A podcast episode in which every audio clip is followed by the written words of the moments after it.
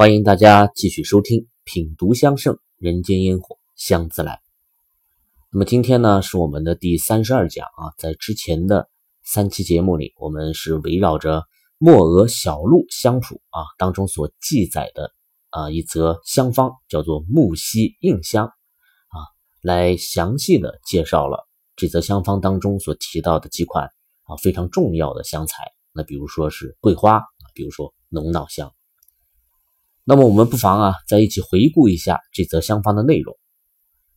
香方上说啊，木樨不以多少晒干为末，每用五两；檀香二两；赤苍脑末四钱；金岩香三钱；麝香一钱半。那么大家就会发现啊，木樨啊、龙脑、麝香、檀香这四种材料，我们在之前的节目里已经详细的讲过了。唯独就剩下最后这一位金岩香啊，金色的金，颜色的颜啊，一个很好听但却又很陌生的这个名字。那为什么我要说它陌生呢？啊，因为对于我们大部分的人来说啊，都是在古方当中才见过关于它的一些记载啊，却很少有人见过真正的金岩香啊，究竟是一种什么样子的啊？它是属于一种。只闻其名而不见其形的香材。那如果大家在我的朋友圈啊看了我制作木樨印香的这个整个过程的话，就会发现啊，我是用安息香来代替了金岩香的。那么安息香我们之前简单提过几句啊，是一种这个树脂类的材料啊，出自古代的安息国，也就是今天的伊朗。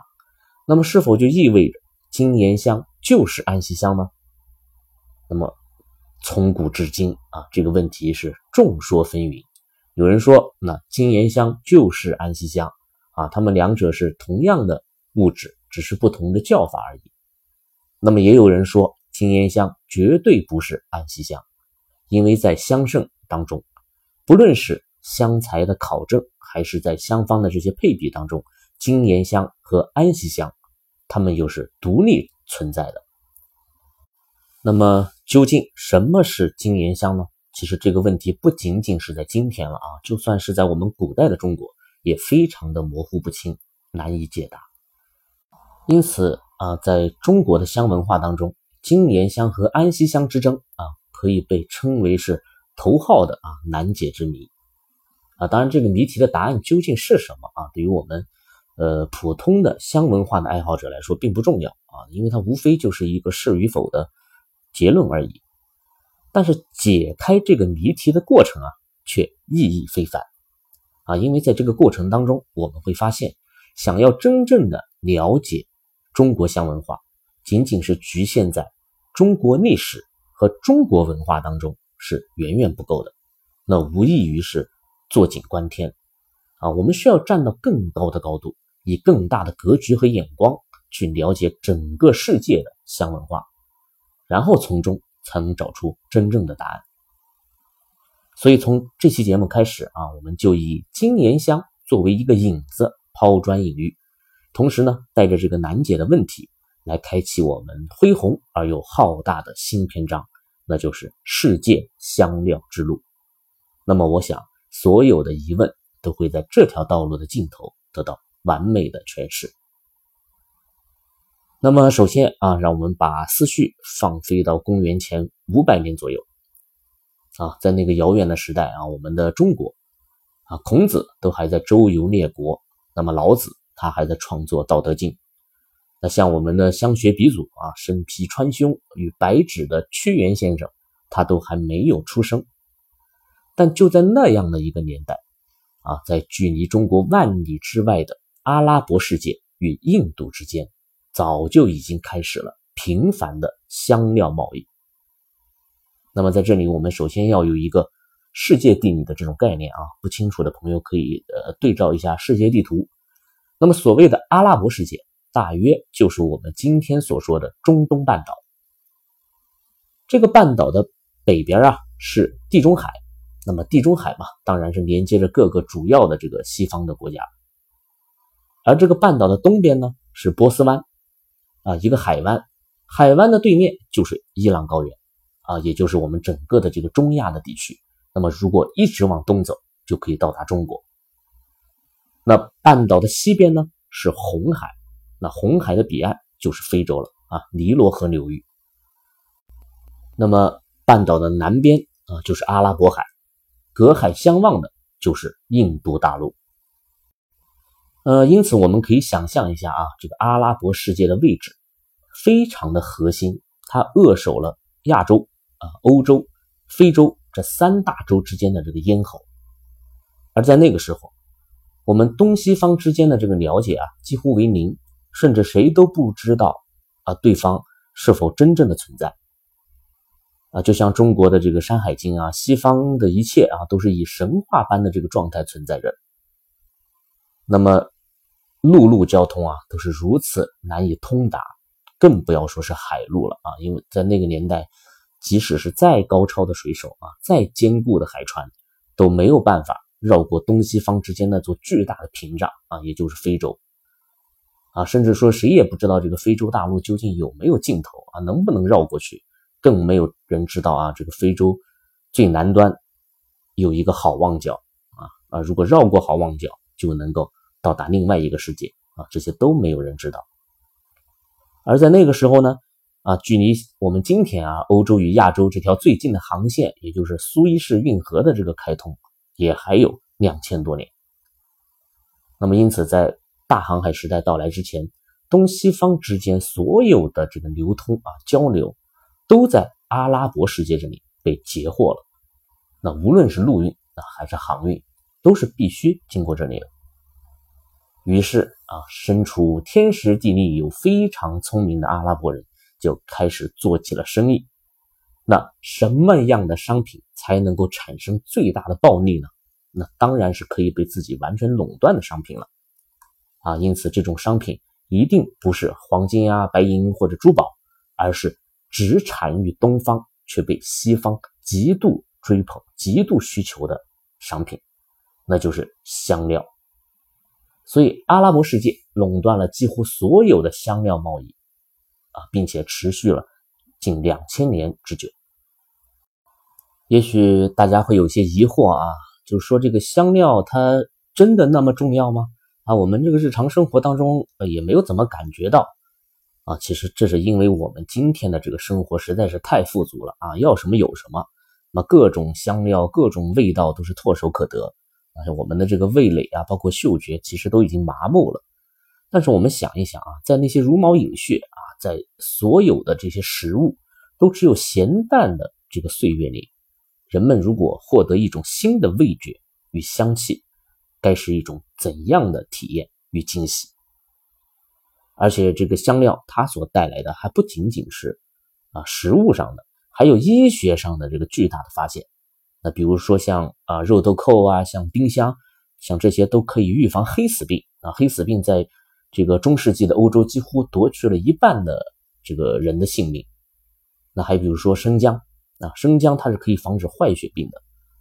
那这这就可以让那些啊没有蔬菜补给的那些船队能够到达更远的地方。那还有像肉桂啊，它可以激发情欲啊，像胡椒，它可以能让人呃精神亢奋。等等啊，这些都是那个年代的西方人最为追求的东西。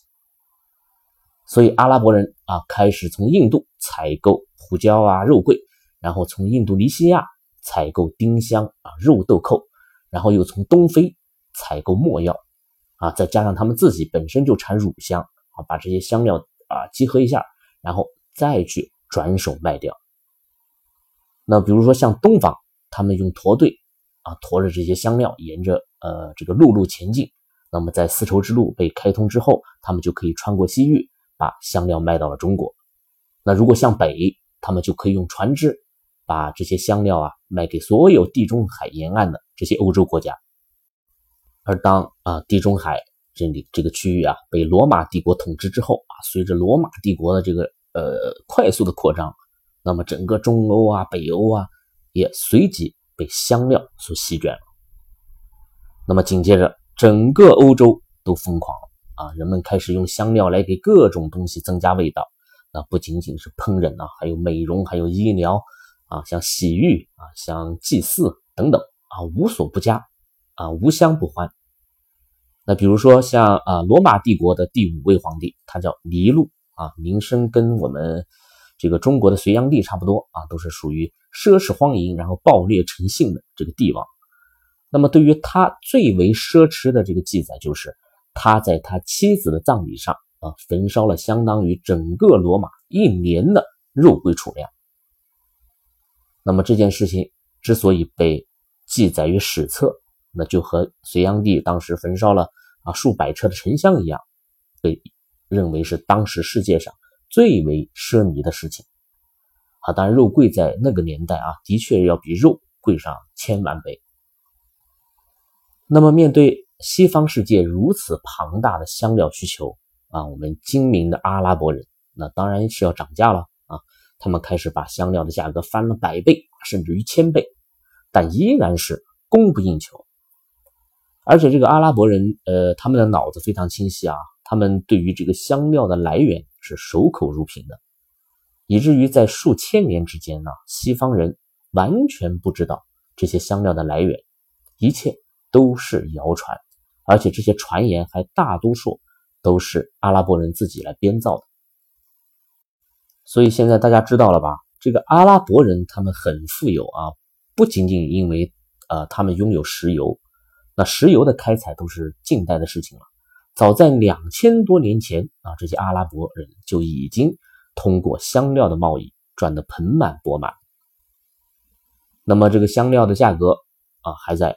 一直持续的上涨，一直到了十二世纪左右，啊，已经简直上是涨到了啊令人发指的一个程度啊！在欧洲，一磅生姜啊，一磅呢就是不到一斤的这个样子啊，就可以换一只羊；一磅藏红花就能够换一匹马啊；两磅的这个肉肉豆蔻啊，就能够换一头牛啊！而且这些呃这些都还不算什么啊，更夸张的是有一种啊。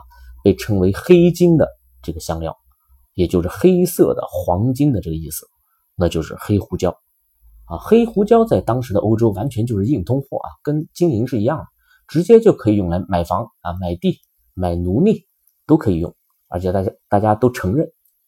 而且这个胡椒呢，它是一粒一粒的啊，最夸张的时候已经不论重量了啊，是论粒来进行这个交易的。那么总之，欧洲。大量的财富啊，源源不断的就被阿拉伯人掠夺去了。那欧洲人当然也十分苦恼啊，这种被垄断的这种呃贸易局面。那于是，在航海术有了一些进步之后，那各个欧洲国家就开始派出了他们的船队去探索这些香料的真正的来源。那么，又是几百年的光阴转瞬即逝啊，在一代代的航海家的这个努力之下。终于啊，在一四九七年，葡萄牙诞生了一位出色的船长。他沿着前辈啊迪亚士的这个航线啊，成功的绕过了非洲最南端的这个好望角。那么他就是达伽马啊，他进入了印度洋，而且找到了通往香料之国印度的这条航线。啊，那么。呃，那么这个事情呢，不仅仅是啊葡萄牙人或者说欧洲人历史性的一刻啊，更是我们整个人类文明历史性的一刻。而当达伽马啊带领着船员踏上印度海岸的那一刻啊，他和船员呢一起高声的呼喊着 “For Christ and Spices”，就是以耶稣和香料之名。那么这个口号很有意思啊，说明他们是带着非常。明确的这个信仰和目的而来的，而且这个目的很简单，那不是为了什么呃大航海，也不是为了地理大发现啊，都不是，就是为了香料。那么大加马登陆的这个地方就位于印度的西南海岸啊，一个叫 Kerala 啊这样的一个地方，翻译过来叫喀拉拉邦。那么这里呢，就是胡椒的原产地。那么葡萄牙人找到了黑金啊，自然是欣喜若狂。那么我们也顺便啊来讲一讲胡椒这种香料。那么大家首先要知道啊，胡椒是一种藤本的植物啊，慢生着的啊，是攀爬着，然后依附着这个树木啊向上生长的。那么在喀拉拉邦啊，依附的这种树木呢就叫刺桐啊，所以这个世界上没有胡椒树啊这个物种的。呃，那么这些胡椒呢，它就会结出一串串这种青色的果实啊，很小，就像呃刚刚发出来的那种小葡萄啊，一串一串的掉在这个半空当中。那么把这些青色的果实采下来，然后把梗去掉，那就是我们所说的胡椒了。那么这些青色的胡椒是怎么变成黑金的呢？怎么变成黑胡椒的呢？那也很简单啊，直接放在这个太阳底下暴晒啊，等到胡椒脱水之后，它就变成黑色的了。但是这个胡椒的加工方法还有另外一种啊，就是把青色的这个胡椒果实啊放进水里，然后去掉外面这层青皮，那就可以得到白胡椒啊。所以大家看啊，我们吃。这个西餐的时候，经常会看到桌子上放着两瓶这个胡椒调料啊，一个是黑胡椒，一个是白胡椒。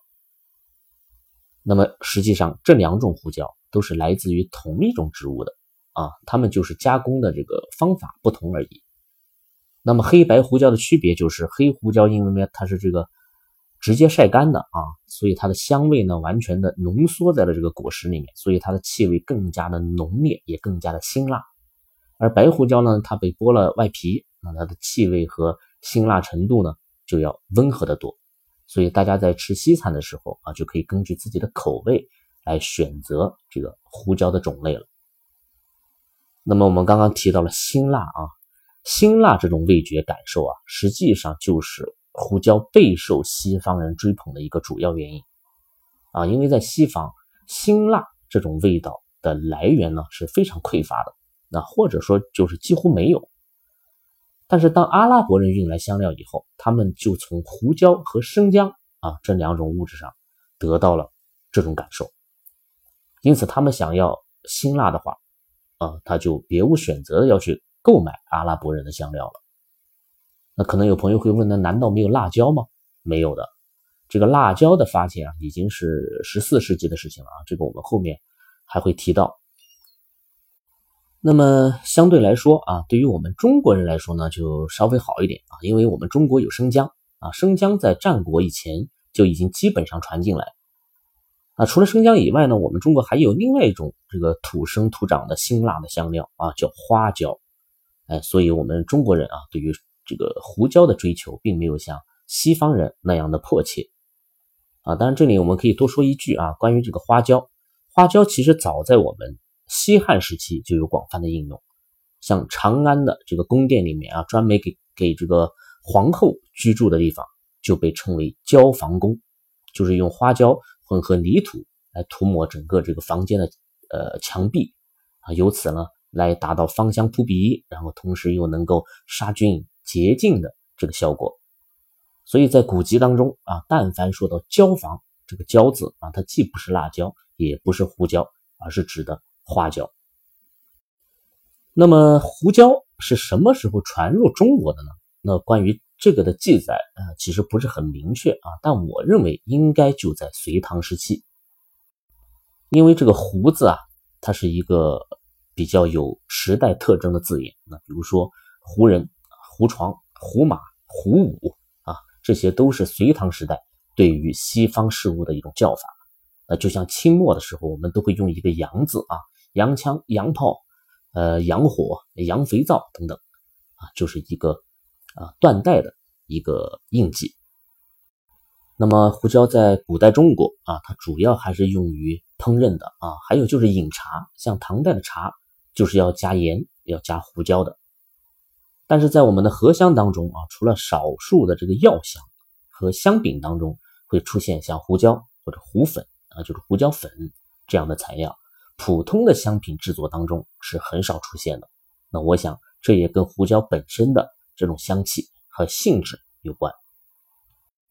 好了，那让我们继续啊，把目光转回到这些幸运的葡萄牙人身上啊，他们找到了胡椒，找到了黑金，那当然是举国上下一片欢腾。但是与他们的这些幸运与欢腾相对应的，却是随即笼罩在印度人民头上的血腥与噩梦。那么葡萄牙人立即开始控制了这个区域，他们建造堡垒，然后架起枪炮，把整个海岸啊整个喀拉拉邦完全的这个封锁起来。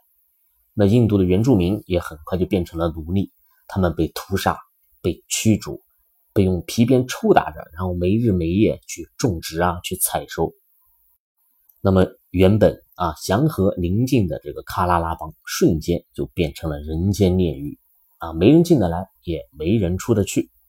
但这一切都仅仅只是一个噩梦的开始，因为香料殖民的时代也拉开了序幕。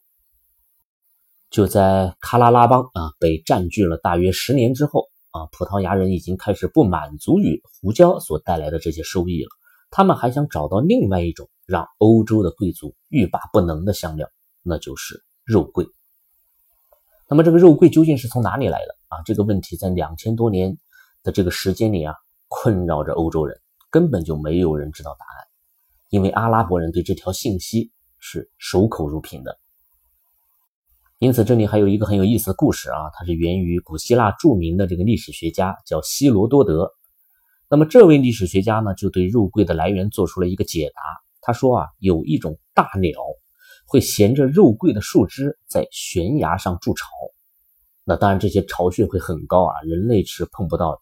那于是呢，就有人想出了一个办法，就是把整头的这个牛羊杀死以后呢，放在悬崖下面啊，让这些鸟来吃。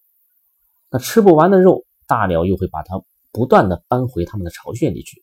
结果这些肉的重量实在是太大了啊，就把鸟巢给压垮了。因此，人们才能从地上捡到肉桂。啊，那么大家今天听了这种说法，当然是付之一笑啊，觉得很荒唐。那专家果然不可信。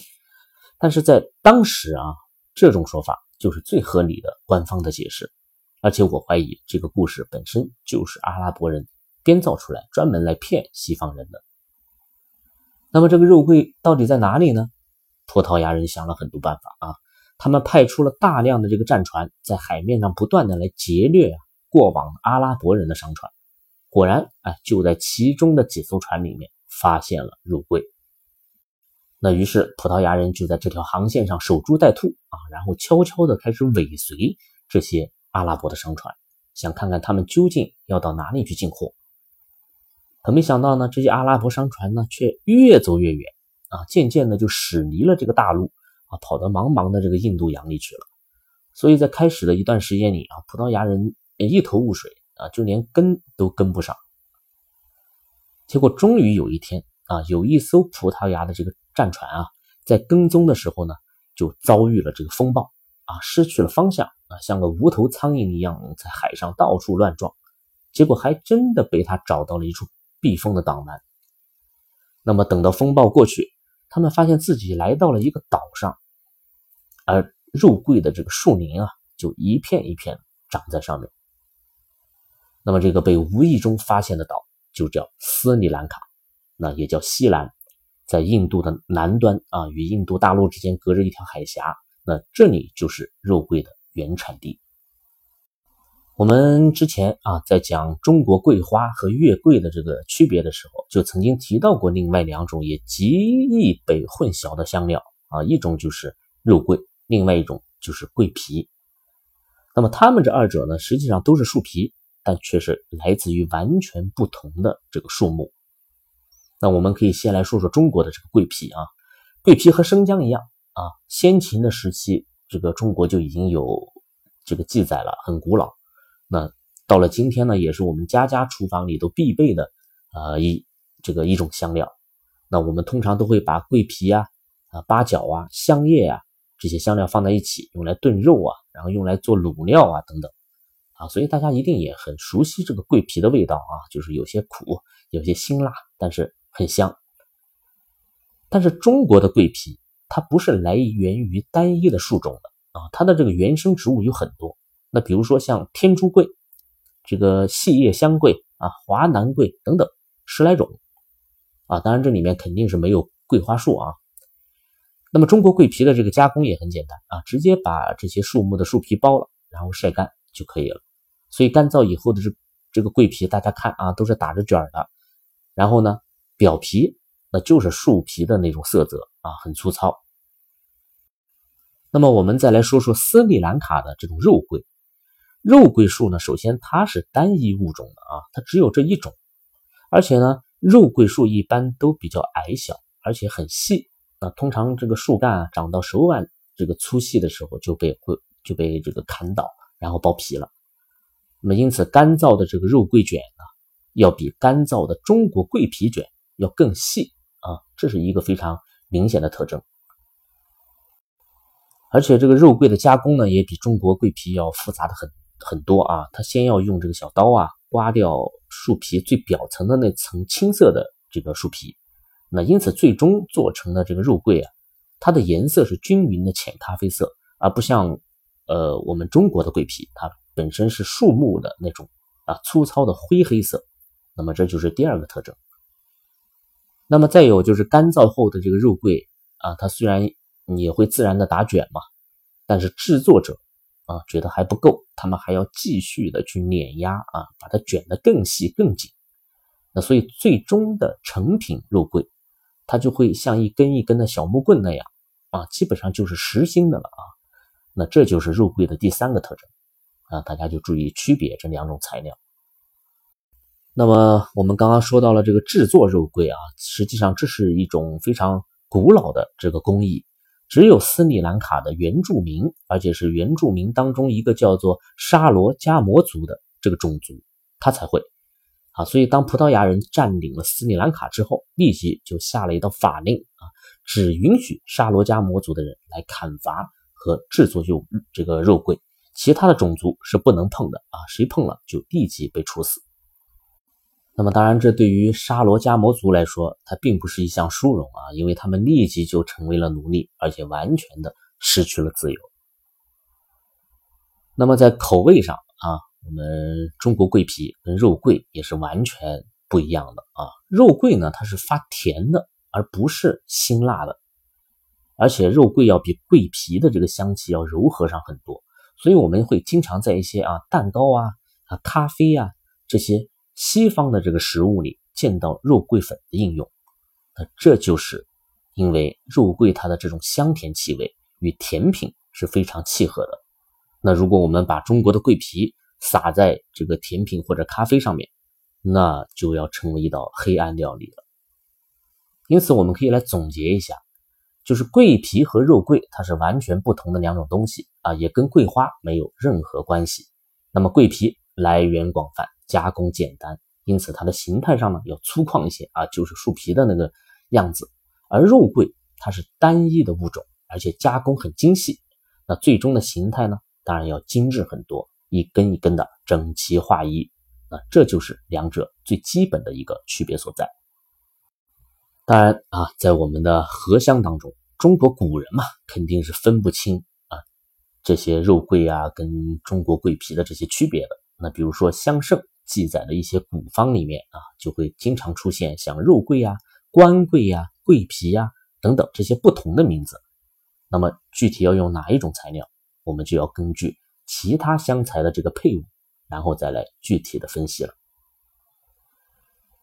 那么葡萄牙人啊，找到了胡椒和肉桂，也一举击碎了阿拉伯世界的香料垄断。